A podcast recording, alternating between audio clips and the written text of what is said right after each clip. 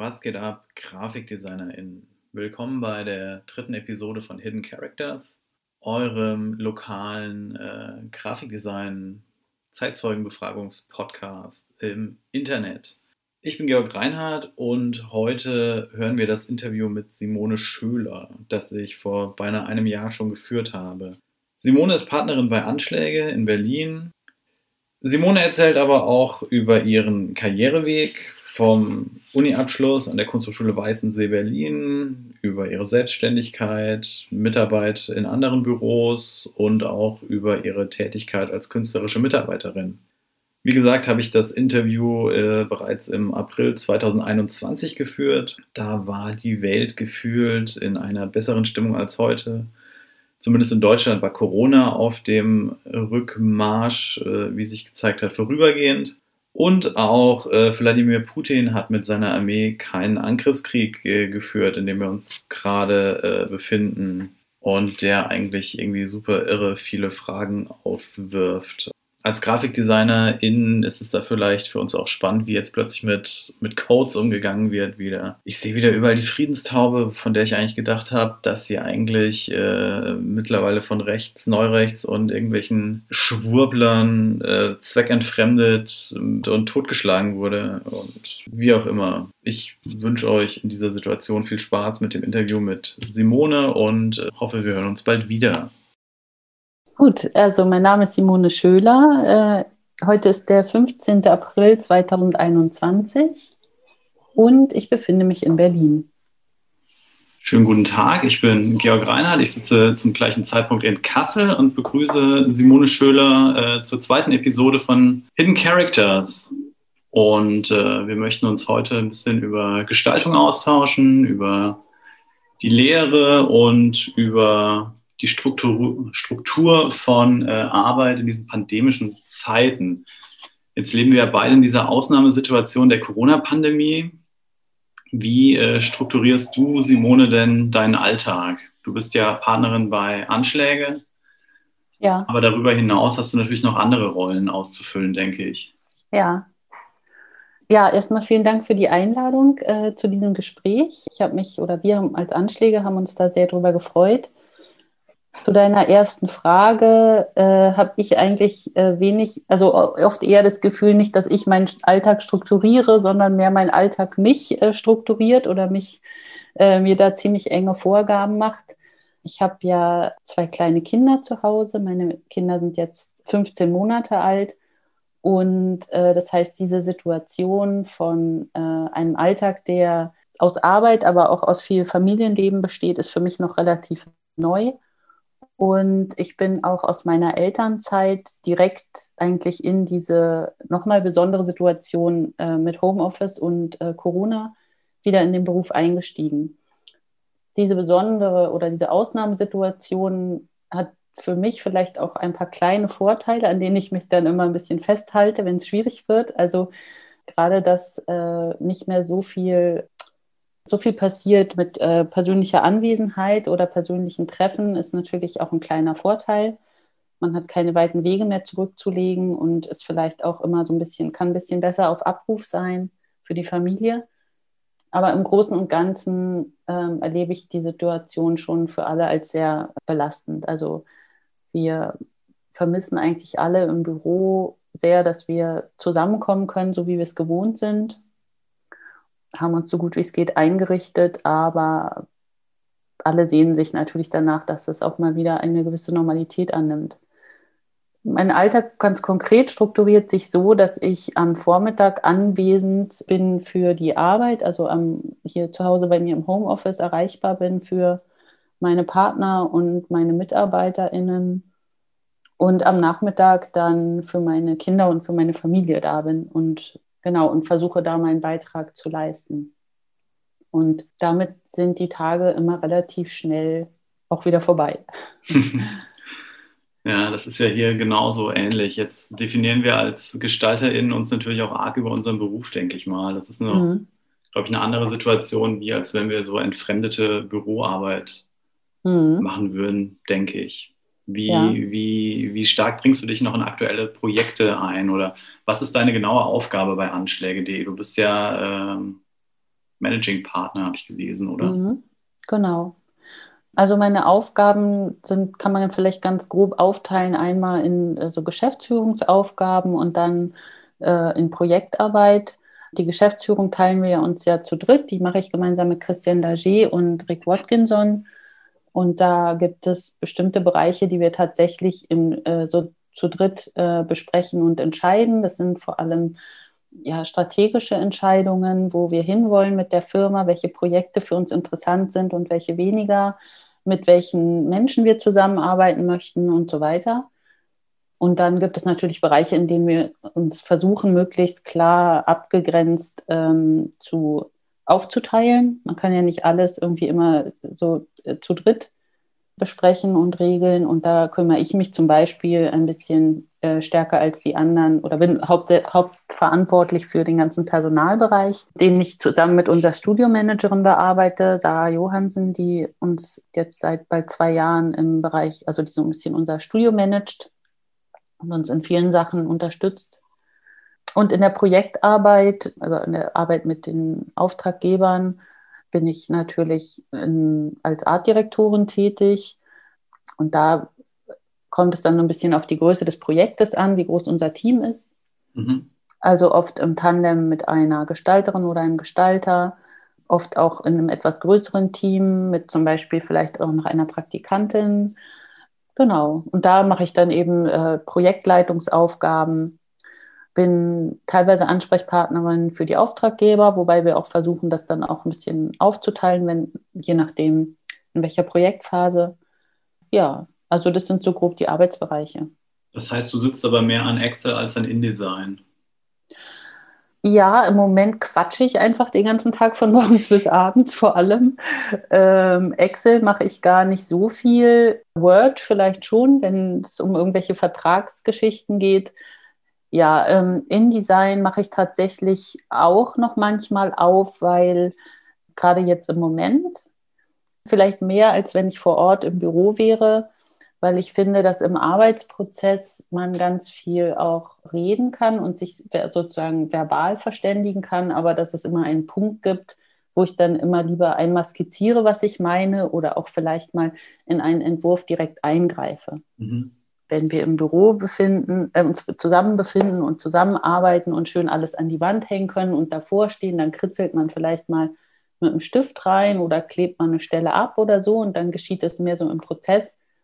Und jetzt, wo wir alle so ein bisschen vereinzelt zu Hause sitzen, benutze ich das dann schon auch nochmal, um einen Vorschlag zu machen oder irgendwo eine Korrektur oder ein, ja, eine grafische Anmerkung sozusagen vorzunehmen. Willst du kurz sagen, woran ihr gerade arbeitet oder woran du gerade arbeitest, an welchem Projekt? Ähm, ja, das kann ich gerne machen. Wir haben gerade ein ja, eher überschaubares Projekt, sind wir gerade dabei abzuschließen für das Deutsche Institut für Urbanistik hier in Berlin. Die beraten Städte und Kommunen in ihrer Stadtplanung, Städteplanung, so ganz grob gesagt, und bringen so ein, ein kleinen Jahresrückblick, Jahresbericht wäre zu viel gesagt, heraus.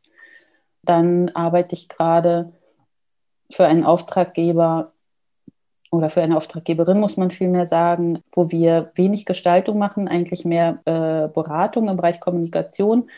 Und zwar ist es der Verein Fairshare, die sich einsetzen für eine gerechtere Aufteilung der Führungspositionen, speziell im gemeinnützigen Sektor, also bei Stiftungen und NGOs. Mhm. Und den erarbeiten wir eigentlich gemeinsam so die ganz die größere Kommunikationsstrategie. Gestaltung machen wir da noch äh, nicht, nicht viel oder zumindest noch nicht. Und dann arbeite ich gerade auch an einem sehr schönen Projekt noch mit einer Mitarbeiterin zusammen für ein neues Museum in Brandenburg. Ähm, und zwar werden da zwei Sammlungen zusammengeführt Jetzt weiß ich gar nicht, wie viel ich schon sagen darf, weil ich nicht weiß, ob das schon veröffentlicht ist. Ich glaube nicht. Deshalb ähm, bleibe ich dabei ein bisschen vage. Vielleicht ähm, weiß ich nicht, ob dann zum Zeitpunkt, wenn der Podcast fertiggestellt ist, die dann auch schon fertig sind. Aber das wird ein sehr schönes Museum zur Kunst- und Alltagsgeschichte der DDR. Eine, eine neue Sammlung, die da ja. eröffnet wird. Spannend. Ja, das sind so die, die Sachen, die direkt bei mir auf dem Tisch sind. Jetzt bist du ja, hast du mir schon gesagt, erst nach der Gründung zu Anschläge dazu mhm. gestoßen. Mhm. Wann, wann war das denn? Und beziehungsweise wann hast du denn die Uni abgeschlossen und mhm. was waren so die ersten Karriereschritte danach? Also ich glaube, ich habe abgeschlossen, ich glaube, es war 2006. Bin mir da nicht mehr ganz sicher. Es kann auch 2007 gewesen sein. Ich glaube, es war 2006. Mit Anschläge bin ich schon sehr lange verbunden, weil wir gemeinsam alle an der gleichen Hochschule studiert haben, an der Kunsthochschule Weißensee. Und wir haben auch schon im Studium äh, Studienprojekte zusammen gemacht. Wir kannten uns eigentlich schon länger. Meine ersten Schritte nach dem Studium waren eigentlich, dass ich direkt selbstständig gearbeitet habe. Und zwar hat sich das auch aus, meinem, aus meiner Diplomarbeit entwickelt, damals noch Diplom. Und zwar hatte ich bei einem kleinen Museum hier in Berlin eigentlich in deren Schaudepot mein Diplom gemacht. Und zwar ist es das mhm. Museum der Dinge, Werkbundarchiv Museum der Dinge ist der ganze Name. Das ist so äh, ein sehr interessantes Museum, fand ich damals schon, finde ich jetzt immer noch, die ähm, einerseits äh, das Werkbundarchiv äh, wieder aufgebaut haben, was zerstört wurde in den 40ern, glaube ich. Und die haben ganz kurz zum Hintergrund vielleicht, die haben in den 70er Jahren im Zuge, also so in den, in den Nachbewegungen der Studentenbewegung, diesen Werkbundgedanken ausgegraben. Und das fand ich sehr interessant, weil da so zwei gesellschaftliche Bewegungen im Prinzip aufeinander getroffen sind. Also diese Werkbundbewegung, die ja sich äh, im Kern mit Produktgestaltung und Produktion von Produkten beschäftigt hat, aber eine viel weitergreifende Vision hatte vom guten Leben, mhm die ja auch intern im Werkbund, wie sich dann im Werkbundstreit kulminiert hat, auch nicht darin einig waren, aber sie hatten zumindest doch sehr konkrete, wenn auch unterschiedliche Vorstellungen davon, was dieses gute Leben ausmacht und letztendlich welche Rolle Gestaltung darin spielt. Und das Ganze schon in den 1910er Jahren wie auch immer, in den 70er Jahren haben sich dann einige Studierende darauf besonnen oder darauf bezogen und angefangen, dieses Archiv wieder aufzubauen. Und gleichzeitig haben sie aber angefangen, auch ganz aktuelle Produkte oder Objekte, also Dinge letztendlich, deshalb auch der Name, zu sammeln, die sie zu ihrer Zeit umgeben haben und denen, an diese Dinge im Prinzip, anhand dieser Dinge eben diese Fragen zu verhandeln. Was welche Rolle spielt Gestaltung in unserem Alltag und wie hängen unsere Lebensbedingungen damit zusammen und wie beeinflussen die sich gegenseitig? Und das erzähle ich vielleicht jetzt so ausführlich, weil das ja letztendlich so eine Reflexionsebene ist, die uns bei der Arbeit als auch als, als Grafikdesigner oder Kommunikationsdesigner immer begleitet. Und da war es vielleicht stärker bezogen auf Objekte und Produkte, aber das hat mich unheimlich interessiert und deshalb habe ich meine Diplomarbeit dort gemacht. Daraus ergab sich dann ein bisschen aus Zufall, dass das auch meine ersten Auftraggeber wurden.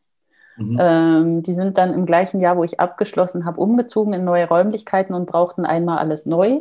Und damit bin ich dann eigentlich in den Beruf eingestiegen. Glückliche Fügung. Ja, und dann warst du erstmal Solo-Selbstständige. Genau. Dann war ich erstmal Solo-Selbstständig mit allem Gewurstel, was dazugehört, wenn man, erst recht, wenn man an so einer Kunsthochschule studiert hat, wo einem niemand mal gezeigt hat, wie man ein Angebot schreibt. Aber gleichzeitig einem doch das Selbstbewusstsein eingeimpft wurde, dass man äh, alles irgendwie hinkriegt. Also diese Mischung hat mich dann so ein bisschen durch die ersten zwei Jahre getragen, würde ich sagen. Mehr, äh, ja, also es war äh, eine gute Erfahrung, aber es war eben auch dann eine Erfahrung, wo ich relativ schnell das Gefühl hatte, ich komme da schnell an meine Grenzen und ich brauche Leute um mich herum, von denen ich lernen kann. Mhm. Weshalb ich dann nicht dabei geblieben bin, eben als Solo-Selbstständige zu arbeiten. Und was war dann, war dann der nächste Schritt? Ich habe dann teilweise als Reihe bei anderen Büros gearbeitet, habe auch da schon dann Projekte mit und bei Anschläge gemacht und bin dann letztendlich, habe dann letztendlich für einige Jahre bei Neue Gestaltung gearbeitet hier in Berlin. Genau. Und das hat dann eigentlich auch so meinen Wunsch ganz gut, also es ist dann soweit ganz gut aufgegangen, dass ich gemerkt habe, dass ich unheimlich, dass ich das total brauche, in einem Team zu arbeiten. Erst recht als Berufsanfängerin, aber auch sowieso. Und ja, dass auch so eine größere Organisationseinheit es einem natürlich ermöglicht, Projekte zu machen, die man alleine gar nicht stemmen kann. Und insofern eigentlich auch die Voraussetzung für so eine persönliche und berufliche Entwicklung ist. Dass man ein paar mehr Leute da hat und ein paar unterschiedlichere Schwerpunkte, dass man einfach auch Projekte angehen kann, die dann ein bisschen größer und ein bisschen komplexer sind. Dann hast du dich später aber wieder deinen Freunden, ehemaligen Kommilitonen von Anschläge angeschlossen. Genau, das ging dann so, dass ich einige Zeit bei Neue Gestaltung gearbeitet habe, einfach als angestellte Designerin. Und im Anschluss daran war ich allerdings noch mal zwei Jahre als künstlerische Mitarbeiterin an der Hochschule, also an der Kunsthochschule Weißensee, mhm. mit einer halben Stelle und habe mich da natürlich viel mit Lehre beschäftigt und einigermaßen damit im Zusammenhang auch mit Theorie im engeren oder weiteren Sinne. Und das war auch für mich eine sehr schöne und, glaube ich, auch sehr prägende Zeit. Und im Anschluss an diese, ich glaube, es waren zwei Jahre an der Hochschule, bin ich dann wieder bei Anschläge eingestiegen. Und zunächst habe ich da auch als Mitarbeiterin gearbeitet, aber das ging, glaube ich, nur ungefähr ein Jahr, bis dann da die, eine Umstrukturierung anstand, weil sich einfach die beruflichen und persönlichen Wege der drei Gründer von Anschläge so ein bisschen ja, in verschiedene Richtungen entwickelt hatten und klar wurde, da muss ein neues Team her. Und da bin ich dann gemeinsam mit Rick Watkinson, es war, glaube ich, äh, zu Beginn von 2018 in die Geschäftsführung eingetreten und in die Gesellschaft eingetreten, also in die GBR. Und so läuft das auch weiterhin als große, breit aufgestellte GBR. Genau, wir sind fünf Gesellschafter und also vier, vier Gesellschafter und eine Gesellschafterin.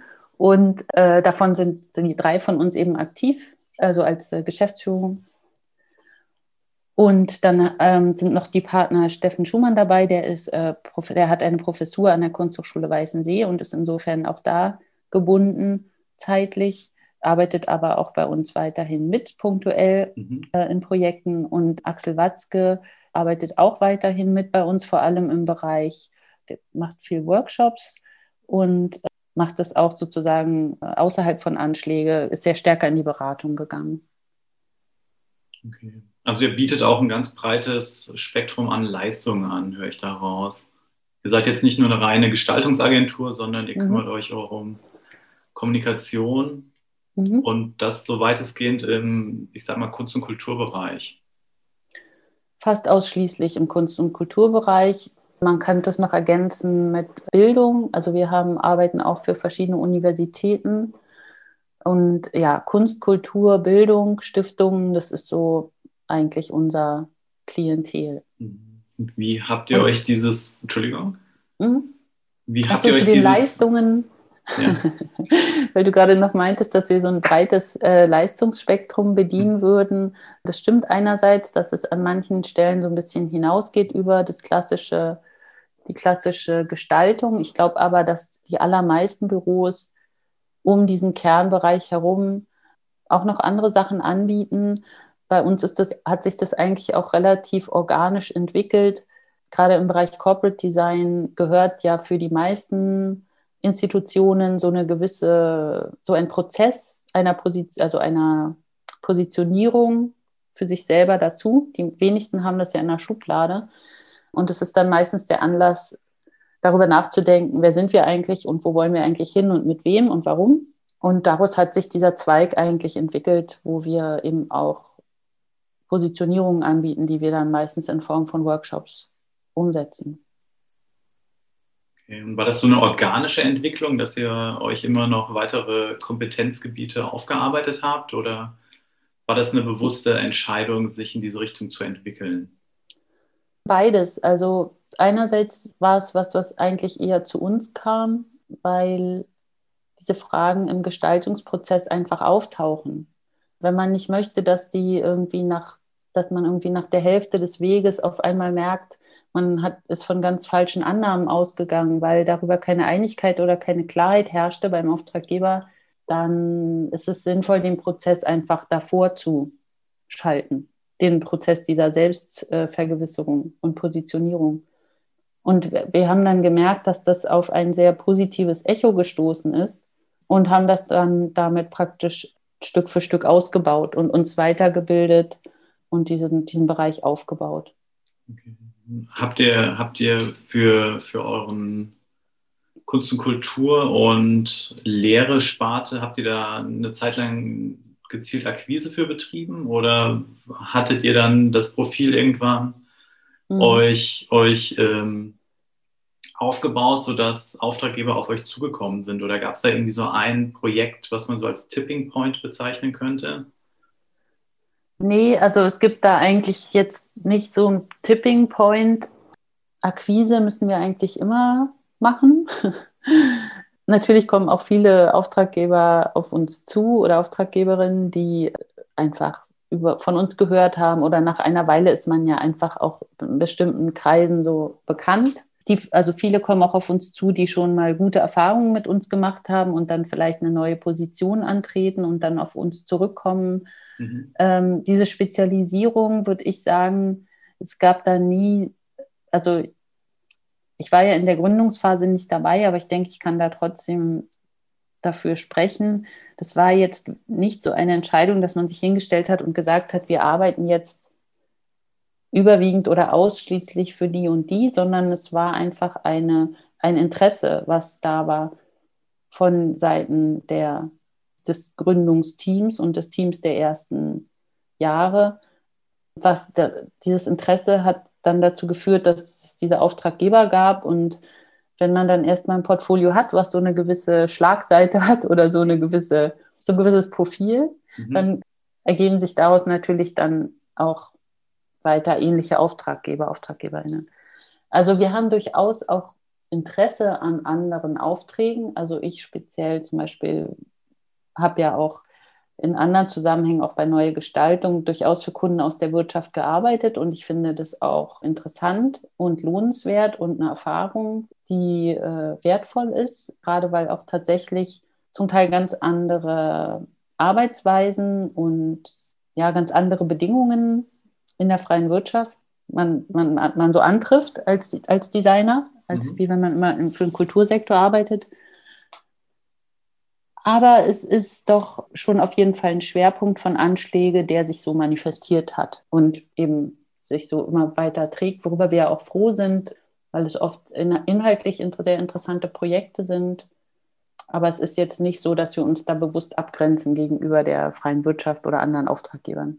Hast du ja auch dieses breite Portfolio äh, angesprochen. Ich, ich sehe so eine gewisse Handschrift, mhm. die sich durch euer gesamtes Output zieht.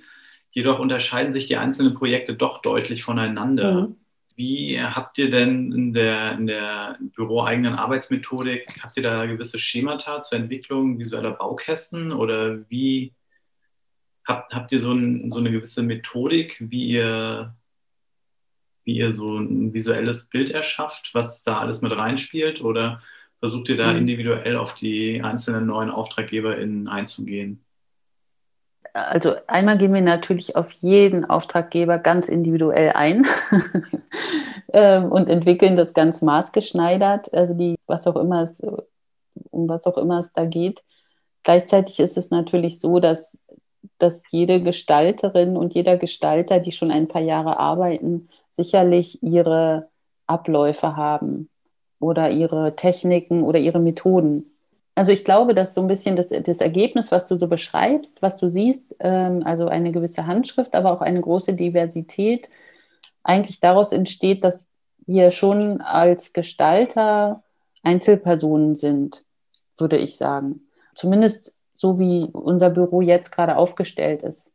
Mhm. Natürlich tauschen wir uns darüber aus, das ist auch was, was ich, also was ich jetzt gerade wahnsinnig vermisse, dass ich hier keine Sachen an die Wände hängen kann und jemand kommt vorbei und schaut sich das an, also so ganz nebenbei, ohne dass man jetzt groß sich verabredet und sagt, so, das sieht aber toll aus oder das sieht aber kacke aus oder langweilig oder so.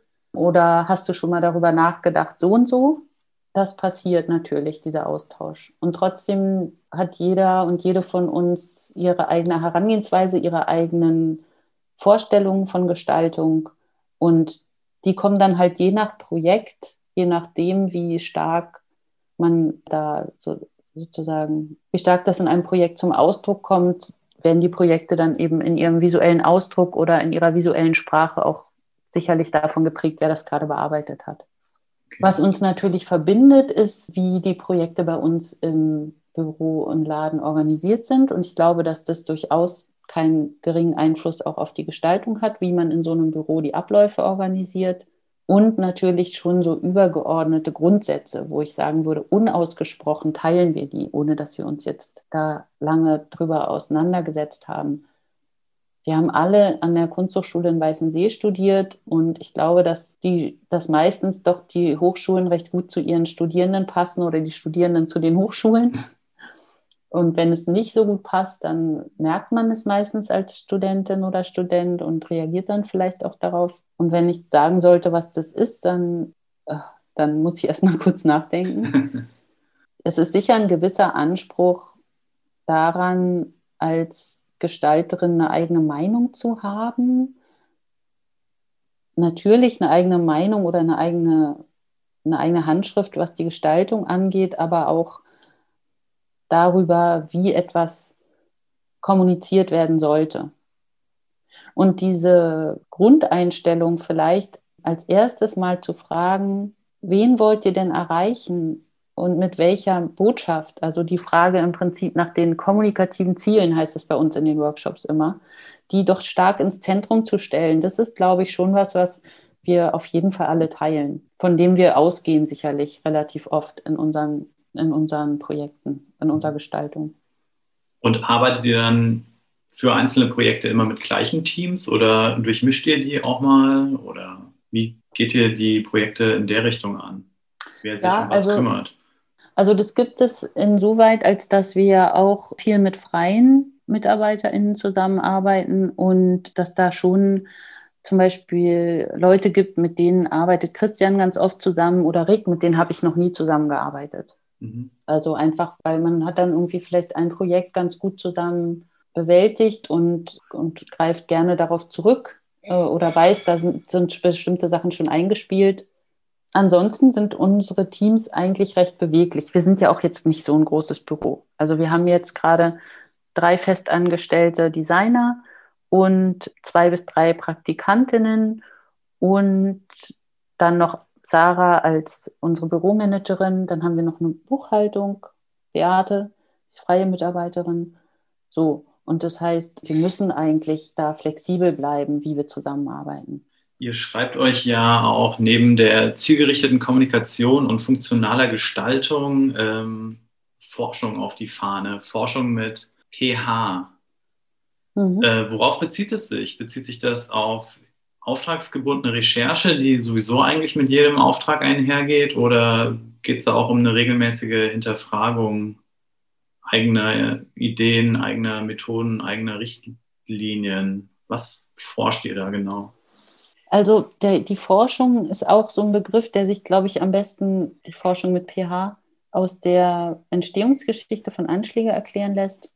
Das war ja schon während des Studiums im Weißen See dass Christian, Axel und Steffen so Studienprojekte gemacht haben, die dann meistens über den Zeitraum und den Umfang äh, eines Studienprojekts weit hinausgegangen sind und sich eigentlich meistens stark mit Themen im weitesten Sinne von Stadtentwicklung und Stadtraum beschäftigt haben oder damit zu tun hatten.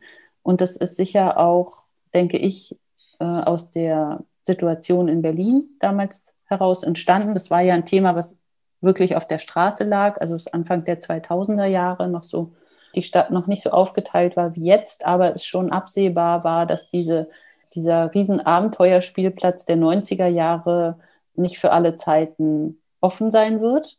Es war so ein Zeitpunkt, denke ich, wo manche Leute schon geahnt haben, dass, dass diese Freiräume sich relativ bald wieder reduzieren werden und es ein Thema sein wird, wem gehört die Stadt und wer macht hier wo was oder wer kann hier wo was auf die Beine stellen.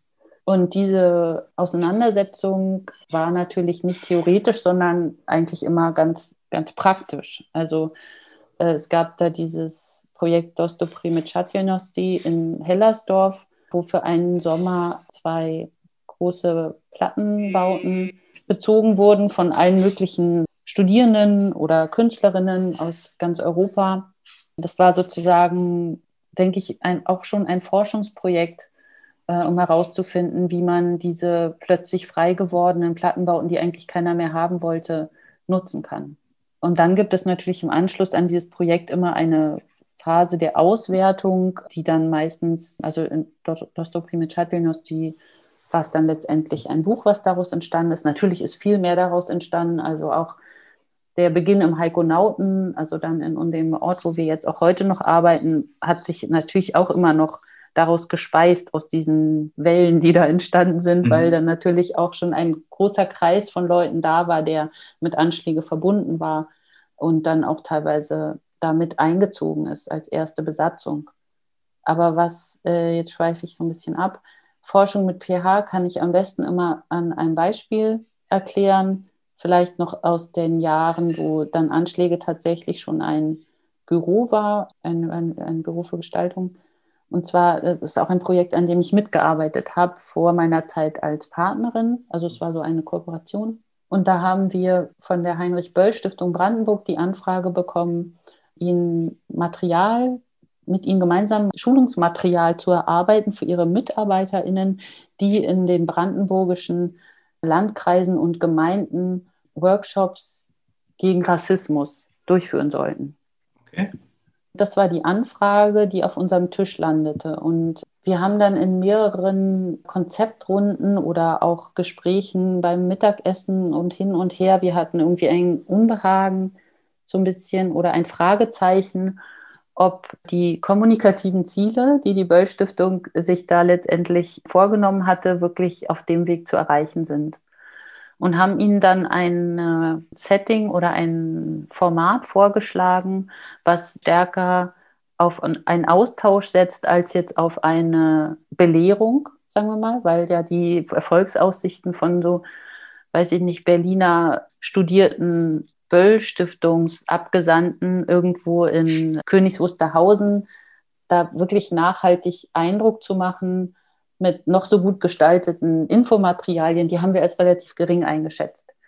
Mhm. Deshalb haben wir vorgeschlagen, dass wir in den Kreisen und Gemeinden auf die Suche gehen nach Bewohnerinnen und Bewohnern von Brandenburg, die vielleicht nicht dezidiert antirassistisch engagiert sind, aber die durchaus engagiert sind für ihre Gemeinden, die nämlich in den Vereinen aktiv sind und dort im Prinzip sowas ja, was man in Berlin wahrscheinlich Stadtteilarbeit nennen würde, aber in ihren Vereinen letztendlich dafür sorgen, dass diese Orte lebendig bleiben. Und die, die Idee war, die sozusagen in einen Dialog und in einen Austausch zu bringen mit Spezialisten, Spezialistinnen, die aber einen anderen kulturellen Hintergrund mitbringen, die man ja in Berlin, also die, in Berlin als äh, relativ multikulturelle kulturelle Stadt gibt es ja da viele Angebote, aber eben nicht in Königs Wusterhausen. Und wir haben dann so Tandems aufgesetzt. Also es gab dann zum Beispiel einen Chor aus Oranienburg, der also wie so ein Chor in Oranienburg aufgestellt ist, so Ü60 überwiegend und das Repertoire war auch entsprechend so deutsche Volksmusik. Und wir haben dann einen Gospelchor aus Berlin gefunden mit Berlinerinnen und Berlinern, die schon länger oder kürzer hier waren, aber alle einen äh, persönlich, also einen Background in einen afrikanischen Background hatten aus verschiedenen afrikanischen Ländern. Mhm. Und die äh, bereit waren, mitzuarbeiten in unserem Projekt und dann gemeinsam mit diesem Oranienburger Chor ein Programm einstudiert haben. Und unsere Aufgabe war dann letztendlich diesen, diese, die, also wir haben dann relativ viel einfach diesen Vereinen überlassen und dokumentiert. Also welche Gespräche entstehen, welche, was, was, was interessiert die aneinander? Also, und das wurde relativ schnell auch jetzt von einer so ein bisschen einseitigen Kommunikationsrichtung durchaus zu einer Kommunikation, die hin und her ging. Also Die Leute aus Oranienburg waren unheimlich neugierig auf die jüngeren Leute aus Berlin, die da zu ihnen kamen, die teilweise besser Englisch sprachen als Deutsch. Dann mussten die irgendeinen Weg finden, miteinander trotzdem ins Gespräch zu kommen. Und die, die Mitglieder des Gospelchors hatten aber auch tatsächlich eine große Neugier auf die älteren Mitbürger aus Oranienburg, weil sie ja mit denen sonst auch in ihrem Alltag gar nicht in Berührung kamen. Mhm. Und wir wussten aber natürlich letztendlich nicht, was bei diesem Projekt dann am Ende rauskommt. Also ob das irgendwie für alle eine gute Erfahrung wird oder für andere ja vielleicht auch eine zwiespältige Erfahrung. Und manchmal hatte ich auch große Skrupel, ob wir vielleicht Leute da etwas aussetzen, was für sie unangenehm sein könnte. Also ein anderes Tandem waren zum Beispiel ein Karnevalsverein und zwei Transen aus, aus dem SO36 hier, die schon seit vielen Jahren hier die äh, Kiez-Bingo-Show moderieren. Mhm. Und die haben dann diesem Karnevalsverein äh, eine wirklich professionelle Drag-Nummer übergeholfen oder die haben sie gemeinsam okay. erarbeitet. Es sind Sachen entstanden, die wir überhaupt nicht geplant hatten. Also am Ende gab es tatsächlich einen Auftritt von der Karnevalsgruppe hier in Berlin-Kreuzberg im SO36 in voller Montur, also mit, äh, mit Federbesatz und allem. Und es war eine Riesenshow und es war sehr bewegend. Und das ist vielleicht, was man als ein Modellprojekt für diese Forschung, dass man letztendlich erstens hinterfragt, ob diese relativ eingefahrenen Kommunikationsmittel und Vorstellungen von Kommunikation einen wirklich dahin bringen, wo man hin will. Dann auch eine gewisse, also ja schon auch ein gewisser Mut, die Zügel auch mal aus der Hand zu geben. Was gerade, finde ich, in so Community-Projekten oft ein Knackpunkt ist es gab ja eine Phase, die ist inzwischen auch schon wieder so ein bisschen am Abebben, glaube ich, wo viele Kommunen ihre Probleme, die sie vielleicht hatten oder ungelösten Fragen gerne mal so an Künstler und Gestalter weitergereicht hatten. Um zu sagen, wir haben hier irgendwie im Stadtteil ein Problem. Könnt ihr nicht mal mit den äh, Bewohnern dieses Problemkiezes hier euch überlegen, wie man hier vielleicht den, den Platz neu gestalten kann oder irgendein künstlerisches Projekt?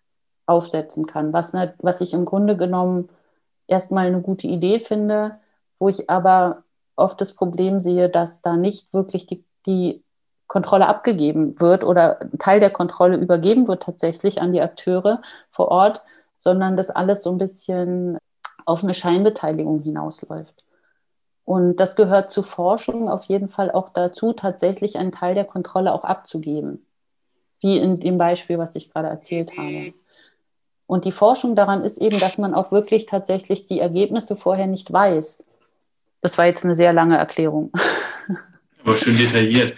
Ja, das ist ja ähm, genau, was du beschrieben hast, finde ich, findet auch hier in Kassel statt, wo dann auch, ich nenne es mal, soziale Brennpunkte dem, dem Engagierten, dem Sozialen, dem freischaffenden Bereich ausprivatisiert werden, sozusagen. Mhm. Sodass du dann gut, es gibt jetzt hier ein, Projekt vom Innenministerium, das hier im Quartier. Mhm.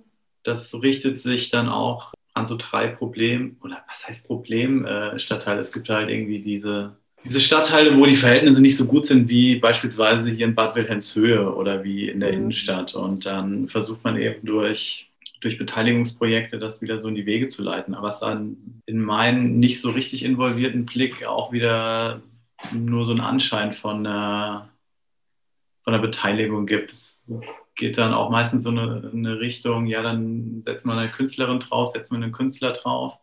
Und der Künstler kann dann subventioniert ein schönes Projekt starten. Ja. Ohne dass dann irgendwie ein langfristiger Mehrwert raus entsteht.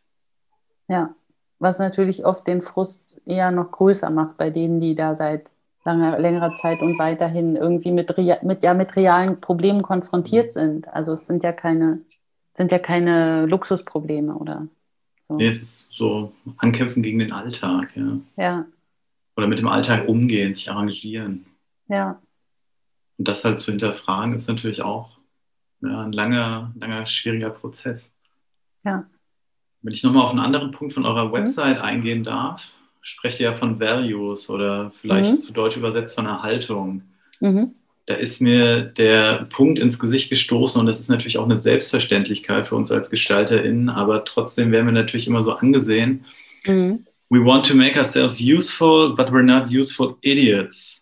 Mhm. Also das spricht natürlich auch wieder Bände, Bände, Bände von Augenhöhe, von Kommunikation mhm. mit, mit PartnerInnen im, im Geschäftsprozess. Wie oft ist es für euch notwendig, Auftraggeberinnen an sowas zu erinnern? Und ähm, das ist wahrscheinlich dann auch für dich ein riesiger Unterschied gewesen zwischen dir als Simone Schöler als Solo-Selbstständige mhm. und dir, Simone Schöler, als Partnerin von Anschläge mit irgendwie dem, dem Namen im Hintergrund, mit, der, mhm. mit, mit dem Agentur, mit dem Büro-Background. Mhm. Also ich glaube, der Unterschied ist nicht so groß, was diese, was diese, diese Thematik angeht. Der ist eigentlich als ich und als Anschläge ungefähr die gleiche Problematik oder wie oft wir die AuftraggeberInnen daran erinnern müssen. Also dieser, dieses Statement hat ja zwei, finde ich sagen, würde ich sagen, zwei Ebenen. Also einmal die, die inhaltliche Ebene, dass wir sagen, wir betrachten uns als Partner oder als, auch wenn wir Auftragnehmer sind, auf Augenhöhe und wir bringen eine gewisse äh, ein gewisses Wissen und Können ein, was uns auch in die Lage versetzt und auch dazu verpflichtet, unsere Fähigkeiten in, in den Projekten einzubringen, auch wenn der Auftraggeber, die Auftraggeberin vielleicht mal was anderes möchte. Mhm. Und dann schwingt da ja noch schon so eine gewisse offensive, so offensiver Unterton mit, der davon, der daherkommt, dass diese, dieser Wunsch oder dieser Anspruch ja oft frustriert wird in der Zusammenarbeit und man sich eben dann vielleicht doch oft wie ein nützlicher Idiot behandelt fühlt, wenn jemand sagt, macht, das gefällt mir alles schon sehr gut, aber mach doch bitte noch einmal alles anders. So ungefähr. Mhm. Nochmal blau, bitte. Äh, genau, mach mal blau oder größer oder kleiner. Ich glaube, dass das einen immer begleiten wird und dass das einfach aus der besonderen Situation in der, in der Gestaltung herrührt, dass gerade seit es Desktop-Publishing gibt und jeder einen Computer zu Hause hat, es schwerer zu erklären ist, warum man in der Gestaltung die Dinge jetzt genau so und so macht, als wie das vielleicht für einen Tischler oder für einen Klempner zu erklären ist, warum er die Dinge genau so und so macht. Weil natürlich geht es auch anders. Mhm. Also die Druckmaschine geht nicht kaputt, wenn ich alles anders mache, aber es ist trotzdem nicht ausgedacht oder beliebig. Und deshalb glaube ich, das Einzige, was hilft, leider, ist ganz viel reden und ganz viel auch vielleicht offenlegen, wie wir arbeiten. Und ich glaube, dass aber auch eine gewisse Bestimmtheit im Auftreten bei manchen Leuten hilft und die wird natürlich größer, diese Bestimmtheit, je mehr Erfahrung man hat und vielleicht auch, hängt auch vielleicht so ein bisschen vom persönlichen Temperament ab. Aber es ist was, was, glaube ich, immer da bleibt. Und das ist ja auch dann oft das Schöne, wenn man zum Beispiel über lange Zeit für jemanden arbeitet oder immer wieder für jemanden arbeitet, dass dann so eine vertrauensvolle Arbeit, so ein vertrauensvolles Arbeitsverhältnis entsteht, wo man dann das nicht mehr alles erklären muss. Und dann kommt man natürlich auch zu ganz anderen Ergebnissen, wenn man dieses Vertrauen und diese gute Zusammenarbeit hat. Das kennst du ja wahrscheinlich auch, dass man in manchen Arbeitskonstellationen einfach viel mehr erreichen kann, wenn man von einem anderen Punkt aus starten kann. So. Durchaus, ja langjährige Zusammenarbeiten erfordern dann auch weniger Kommunikation oder weniger Diskussion. Genau. Als äh, sich neu auf, auf PartnerInnen einzuschießen, ja. einzustellen, ja. Genau, eine Frage hätte ich noch zu, ja. zu Anschläge, vielleicht mhm. für den Teil abschließend. Du hast schon den Heiko Nauten erwähnt. Mhm. Da habt ihr euch ja so eine eigene Community aufgebaut. Mhm. Welche, welche Rolle spielt denn Community für euch in, in eurem persönlichen Umfeld? Und welche Rolle spielt ihr dabei mit dem Heiko-Nauten? Mhm. Ja, eine ganz entscheidende Rolle. Also das ist ja eben auch was, was jetzt gerade ganz doll fehlt, dass in, also der Heiko Naut, nur noch mal kurz so vielleicht zum Hintergrund, ist ein ehemaliger Kindergarten in Berlin, Friedrichsfelde. Es ist ein also es ist in so einer Wohnsiedlung, Plattenbausiedlung, so ein einzelnes freistehendes flaches Gebäude mit einem riesengroßen Garten, der auch ganz wichtig ist, weil da auch inzwischen, der auch inzwischen schon seit vielen Jahren bewirtschaftet wird von vielen, die da Gemüse anbauen. Und da, ich weiß jetzt gerade gar keine Zahlen, wie viele Leute eigentlich bei uns im Haus so arbeiten. Ich würde mal schätzen, vielleicht 20 verschiedene Leute aus unterschiedlichen Bereichen. Also wir haben Designer, Fotografen, Ausstellungsgestalter, Leute, die schreiben, KünstlerInnen und so weiter. Und ja, und wir sind da im Prinzip so eine Art Coworking Space. Als das Ganze entstand, gab es diesen Begriff, glaube ich, noch gar nicht so im deutschsprachigen Raum. Das war, glaube ich, so um 2006 auch herum, dass äh, Christian, Axel und Steffen dann damals zusammen noch mit Clara und Doreen von Ceneon diese, dieses äh, Ding ausfindig gemacht haben und dann eben angefangen haben, da mit vielen Leuten einzuziehen und da zu arbeiten. Und für mich ist es auch, also ich finde es einen unheimlich schönen Ort zum Arbeiten. Ich wohne in Kreuzberg. Das ist ein sehr schöner Weg mit dem Fahrrad daraus. Und das ist vor allem im Sommer wunderschön, wenn man sich einfach aufs Fahrrad schwingt und ins Grüne fährt im Prinzip zur mhm. Arbeit. Wir kochen zusammen, wir essen zusammen, feiern zusammen und arbeiten zusammen. Also viele Zusammenarbeiten ergeben sich natürlich auch da. Wir haben zum Beispiel in der Szenografie viel zusammengearbeitet mit einem äh, Kollegen, der auch dort sein Büro hat. Ja, und gleichzeitig kann man natürlich auch Dinge teilen, die uns jeder sich, also wir haben dann zum Beispiel ein, äh, eine Repro-Ecke, wo man Repro-Fotos machen kann, die alle benutzen. Wir hatten auch lange Zeit eine Siebdruck, also ich glaube, die Siebdruckwerkstatt ist noch im Keller, die wurde lange Zeit viel genutzt von Ceneon, einem Modelabel, was auch bei uns im Haus war. Die sind inzwischen nicht mehr da, aber jetzt drucken da andere Leute und es gibt eine ganz gute Holzwerkstatt. Ja, also die Bedeutung ist riesig für unsere Arbeit und für unser Arbeiten spannend, dass ihr euch da auch noch so die eigene Szene um euch herum aufgebaut habt. Spielt ihr eine, eine zentrale Rolle? Ihr wart die Initiatoren, meintest du? Also deine, genau, also ich persönlich nicht, aber genau, meine Partner. Naja, ja, schon. Also einer, einerseits natürlich, wenn man von Anfang an dabei ist und das auch verwaltet und organisiert, dann hat man zwangsläufig natürlich eine zentrale Rolle da sind natürlich, also da sind alle auch, glaube ich, dankbar, dass jemand sich da den Hut aufsetzt. Das macht vor allem Christian. Gleichzeitig sind aber alle auch unheimlich frei in der Nutzung des Hauses. Es geht dann halt immer auch darum, sich dann um die Sachen auch zu kümmern, die man da anstößt. Aber das funktioniert eigentlich ganz gut. Also ein Kollege von uns, der auch bei uns im Haus arbeitet, Martin, der hat ähm, angefangen, da zunächst auf einem kleinen Stück ähm, angefangen, ein paar Kartoffeln in die Erde zu stecken und inzwischen ist es ein riesiger Garten mit Gewächshaus und allem drum und dran. Die Leute, die das mal gestartet haben, haben nach wie vor natürlich eine zentrale Rolle, aber sind auch Sachen entstanden von anderen Leuten, die ganz wichtig sind inzwischen. Also breiter aufgestellt jetzt, mhm. breiter geworden. Ja.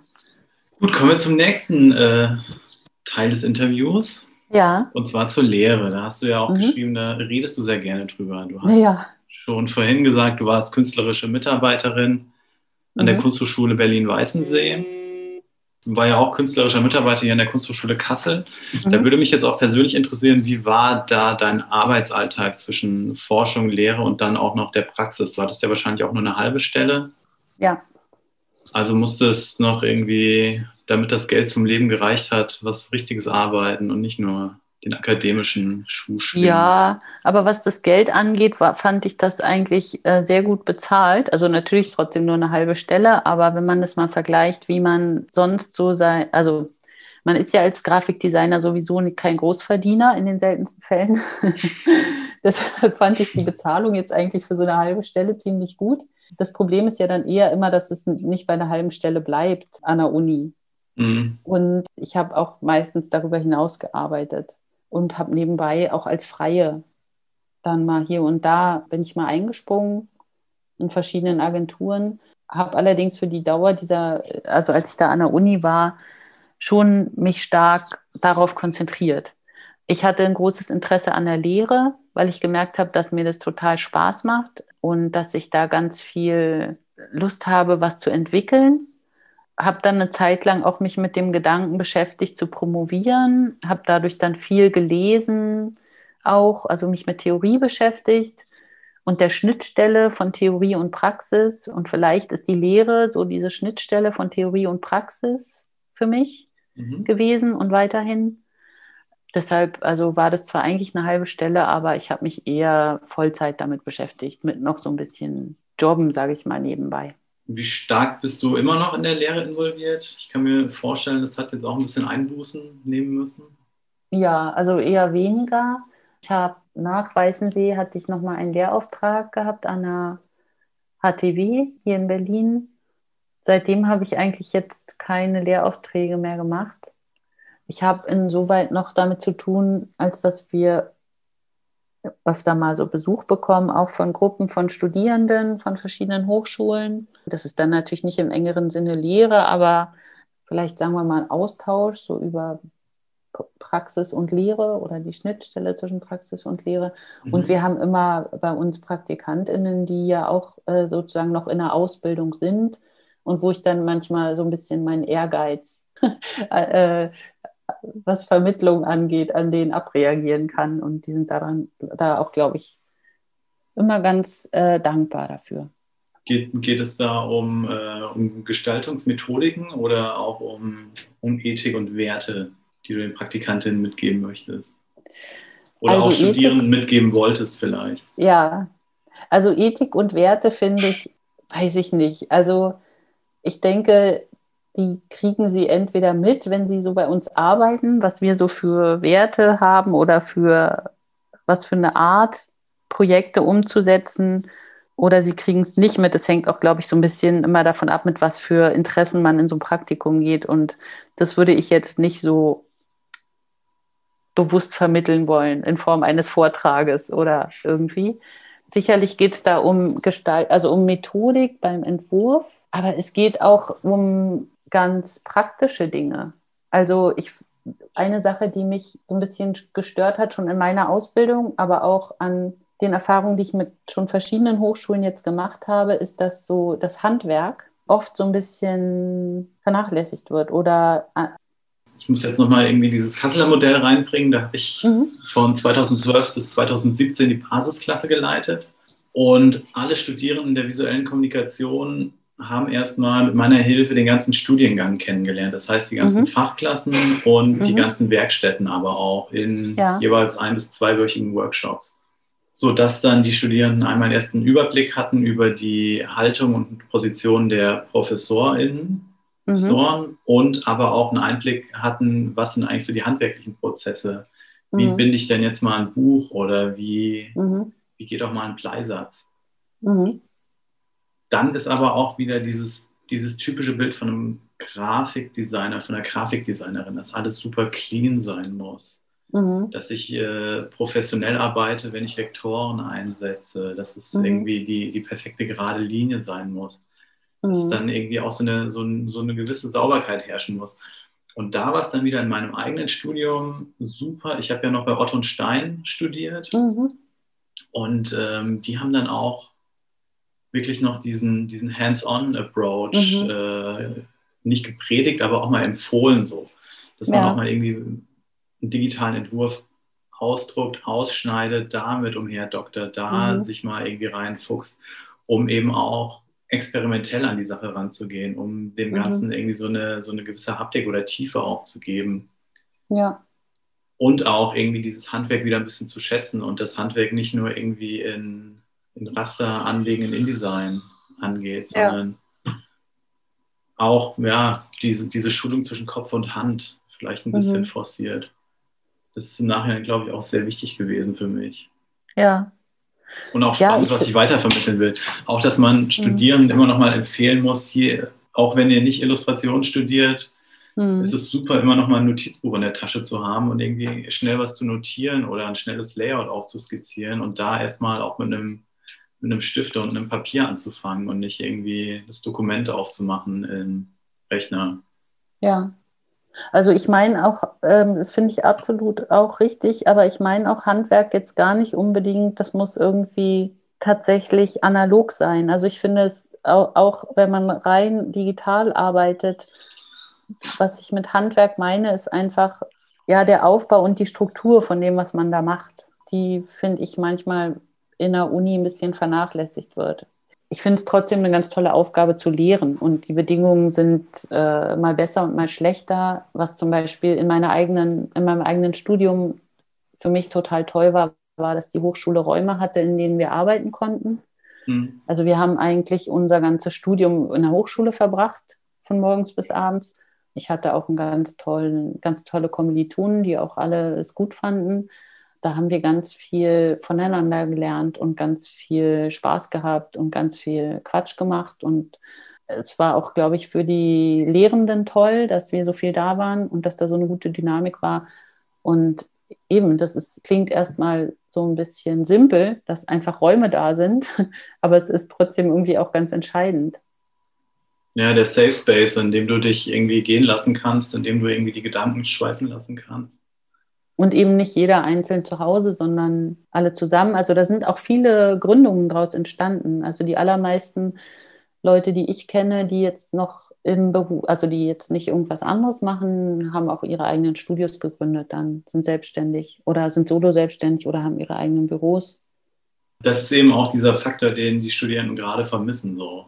Ja. Wir, wir zoomen irgendwie drei oder viermal die Woche, aber wirklich zusammen abhängen oder zusammen irgendwie mal eine halbe Stunde vertrödeln.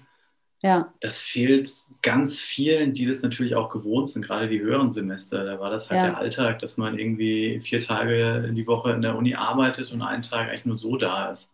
Ja. Sag ich jetzt mal so daher. Und ähm, das fehlt ihnen jetzt total. Die sind dann irgendwie zersplittert, irgendwie in WGs, teilweise noch mhm. auf Heimatbesuch bei den Eltern und ja. ver verlieren so, weiß ich nicht, eine ganz wichtige Komponente des Studiums. Ja, absolut. Sollen wir mal zum Schluss kommen langsam? Ja. Ich hätte noch ein paar persönliche Fragen an dich. Mhm. Was ist so deine, deine super Gestaltungsposition, von der du bedingungslos sagst, ja, das ist geil? Gibt mhm. sowas? Nee, glaube ich nicht, weil das, also es gibt einzelne Gestalter und Gestalterinnen, die ich natürlich toll finde. Also zum Beispiel, oder Arbeit von bestimmten Büros. Es gibt zum Beispiel Studio Dumba oder Dumba in äh, Niederlanden, die ich ganz toll finde, die, deren Arbeit ich verfolge. Auch viele verschiedene Leute bei Pentagram. Also ich orientiere mich schon auch ein bisschen und gucke, was gibt es für Frauen in unserem Bereich, die irgendwie vielleicht als Vorbild taugen oder die eine gewisse Position erreicht haben. Also Paula Scher zum Beispiel bei Pentagram finde ich, also ihre Arbeiten finde ich, da sind viele Arbeiten dabei, die ich ganz toll finde und auch so sie als Person, sie war ja da sogar jetzt auf, auf Netflix zu sehen in so einer ähm, Dokumentation. Dann, also gibt es ein, habe ich jetzt, als ich nochmal drüber nachgedacht habe, Massimo Vinelli finde ich so als zentrale Figur oder seine Gestaltung finde ich einfach auch ganz ähm, prägend und zeitlos gültig, sagen wir mal.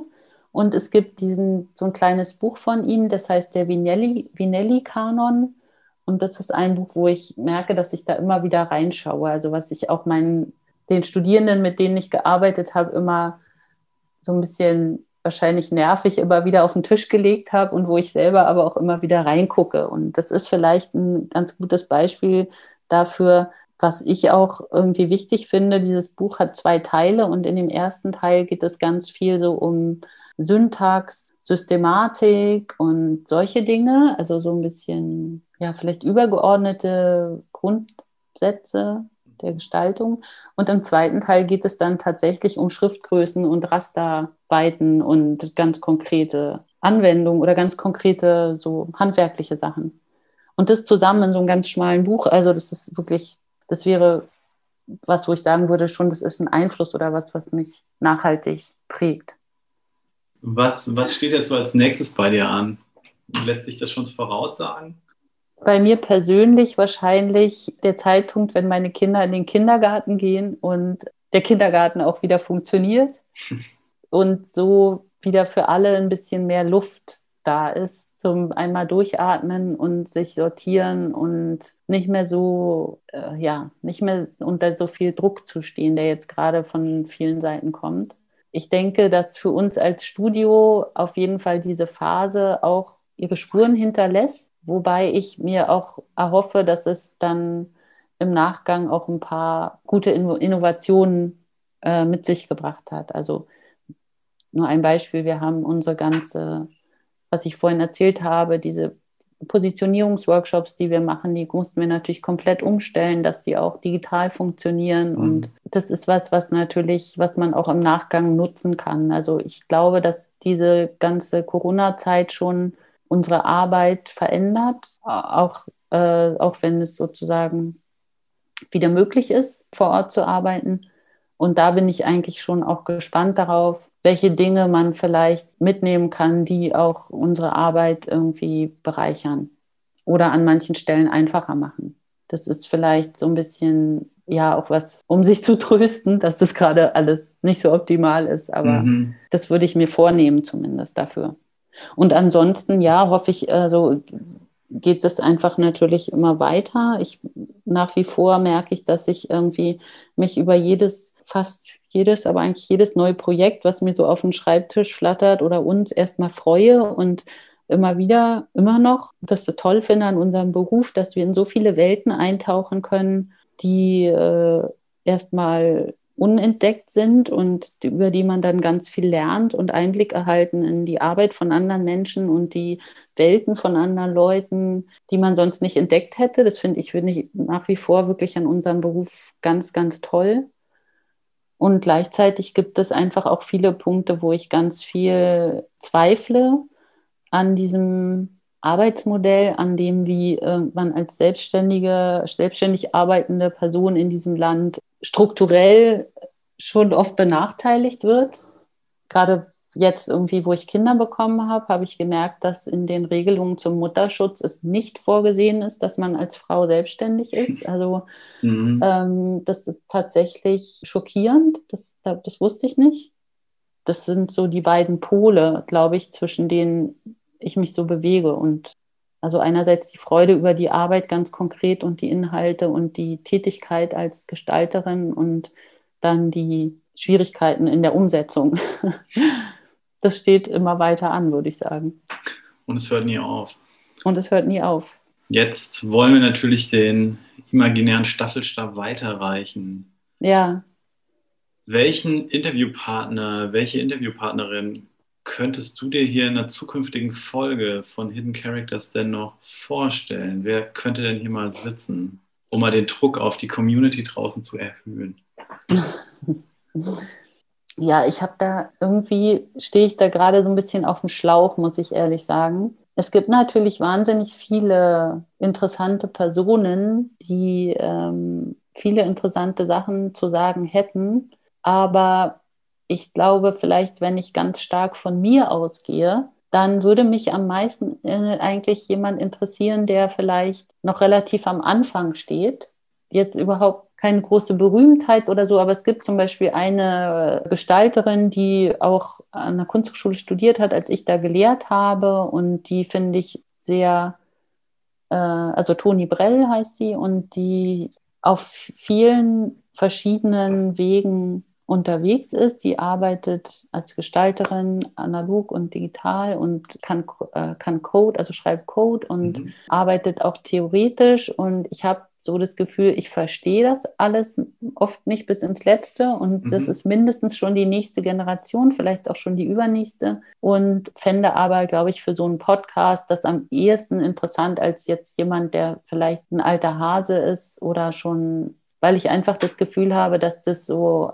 dass sie eine von denen ist, die so ein bisschen ja, die jetzt so starten und die viel Neues mit reinbringen und sehr sorgfältig und vielfältig und einfach interessant sind. Super, herzlichen Dank für dein Interview. Gerne.